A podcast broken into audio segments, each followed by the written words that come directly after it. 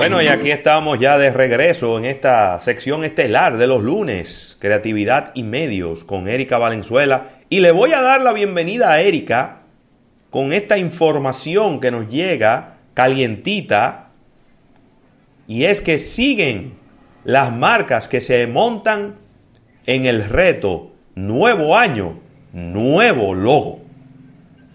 Y ahora es Pollo Cibao siempre Cibao, creo que era ese el eslogan, que lanza su nuevo logo. Eh, y lo estoy proyectando para los amigos que nos siguen en nuestro live en YouTube, lo puedan ver. Ahí está el nuevo logo de Pollo Cibao, el de siempre, desde siempre. Así es. Y qué bueno que lo comentas, José Luis, porque es una excelente noticia. Sobre todo me genera un poco de curiosidad que antes era, pudiéramos decirlo un poco más simple, porque solamente tenía la palabra cibao y se, se caía de la mata, que era de pollo, por el símbolo que tenía. Y ahora están haciendo más hincapié en la palabra pollo. Entonces, eh, también con lo del cambio del eslogan y ese tipo de cosas, eh, sí vamos a ver, el despliegue ya se ha hecho en casi todas sus plataformas digitales, lo que vamos a ver ahora es eh, la aplicación en el resto de los empaques, que ustedes saben que es un proceso porque hay que no solamente es imprimirlo, sino hacer ir cambiando con los productos que van saliendo a la hacia eso eso siempre es un trabajo bastante arduo y que dura desde semanas hasta meses porque eh, no solamente es en los productos también en los camiones en todo lo que tiene que ver con transportación uniformes, carnets, una serie de cosas que van relacionadas con eh, lo que es eh, tener una nueva identidad gráfica. Y pero es un excelente ejemplo de que también esa tendencia ha llegado aquí eh, al país. Entonces, ya veremos que, quiénes más se van sumando. Yo creo que eso está como en nuestro subconsciente.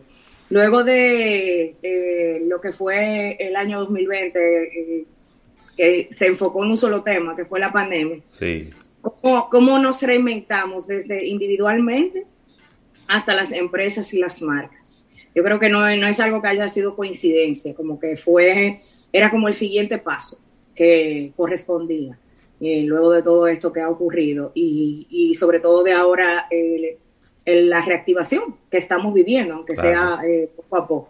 Creo que era, que era justamente lo que y, y, y, quizás, no, que no me malinterpreten porque no es una crítica, es ¿Cómo, podemos quizás ser más relevantes en un momento como este?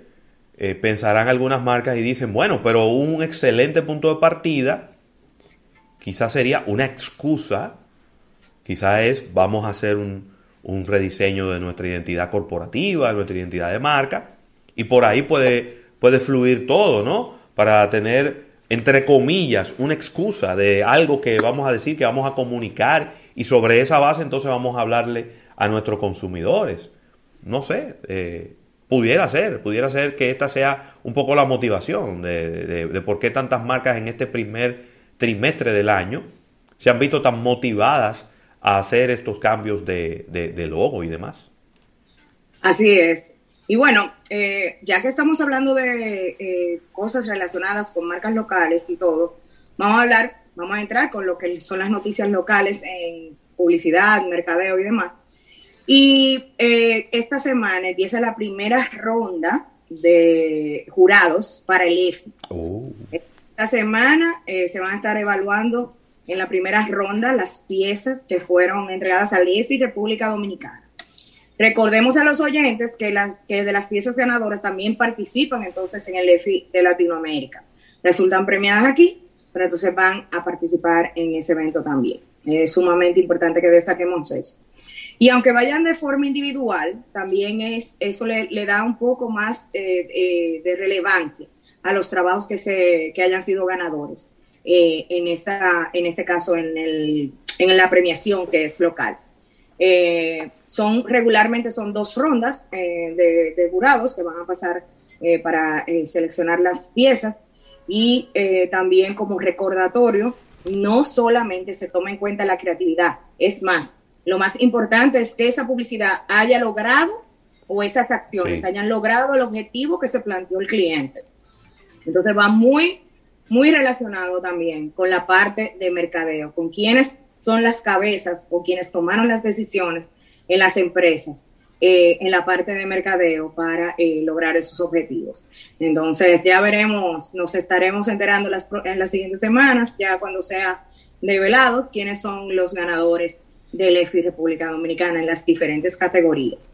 Recuerden también que no solamente participan agencias eh, de publicidad, no solamente creativas y medios, sino también agencias de relaciones públicas, empresas relacionadas con eventos, son, son empresas que se encarguen de realizar diferentes acciones para que estas marcas logren sus objetivos.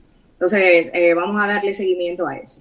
Por otro lado, surgió un nuevo medio para la industria de la publicidad y el mercadeo local.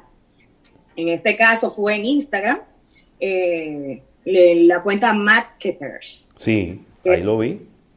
Ajá, que va a estar desplegando noticias, todo relacionado con marcas, eh, nuevos roles en las agencias y ese tipo de cosas. Eh, buscando a lo mejor un aspecto menos social que, a lo mejor corresponde para otro tipo de revistas, por ejemplo, medios como revistas y ese tipo de cosas, pero ya en el ambiente totalmente digital y en específico Instagram. No sé si va a pasar para otro canal, pero, pero en específico sí eh, se está desplegando ese, ese nuevo medio, pudiéramos llamarlo así, en Instagram. Entonces ya estaremos pendientes a qué van a presentar La década, la década, Erika, de la, de la especialización de los medios, cada vez más medios especializados y ya prácticamente de salida, Erika y Ravelo y nuestro público, las revistas, es decir, revistas sociales amplias, es decir, ahora todo es especialización. Este tipo de revistas que te hablaban de todo, te hablaban de medicina, de publicidad, de, de chisme de farándula. Todo eso está mandado a guardar, ¿eh? Ahora es la especialización. Bueno, lo que pasa es que la farándula tiene su público, yo creo. Que es un público muy amplio, muy abierto. Y donde tú metes, si tú metes cualquier tipo de noticia de esta, se pierde. Entonces, la única manera que esta noticia tenga relevancia es cuando están contenidas en algo muy específico, ¿no? En algo muy, muy, muy, eh, muy targeteado a ese blanco de público. A mí me encantó, ¿eh? yo desde que lo vi, lo seleccioné porque ahí también, bueno, nosotros vamos a estar mencionándolos muchos a ellos, porque eh, la verdad es que ya teníamos la información, pero también aparece aquí, y es que la unión entre Mario de Ferrari y Rodolfo Borrell, que pensábamos que iba a quedar dentro del, dentro del concepto del taller, eh, pues no, tiene otro nombre. Y es The Table. Sí es. Me, gusta, me gusta el nombre, es algo diferente. ¿Cómo se llama? The Table, la mesa. la mesa, ah, pero bien. The Table. Sí. Ah, un saludo a Rodolfo, que hablé un poquito con él en el fin de semana. Sí. Entonces, eh, qué, qué interesante que haya un medio, ¿verdad? Para que no nos dejen esto de nosotros solos. Que haya un medio que también eh, divulgue noticias eh, en el ámbito publicitario. Muy bien. Y que... Ojalá y vengan 100 más. Yo no creo que 100 que dé para tanto, pero, pero pueden venir unos cuantos más. Sí, digo 100 más, es decir, 3, 4, 5, es decir, es una expresión. Mira, Erika.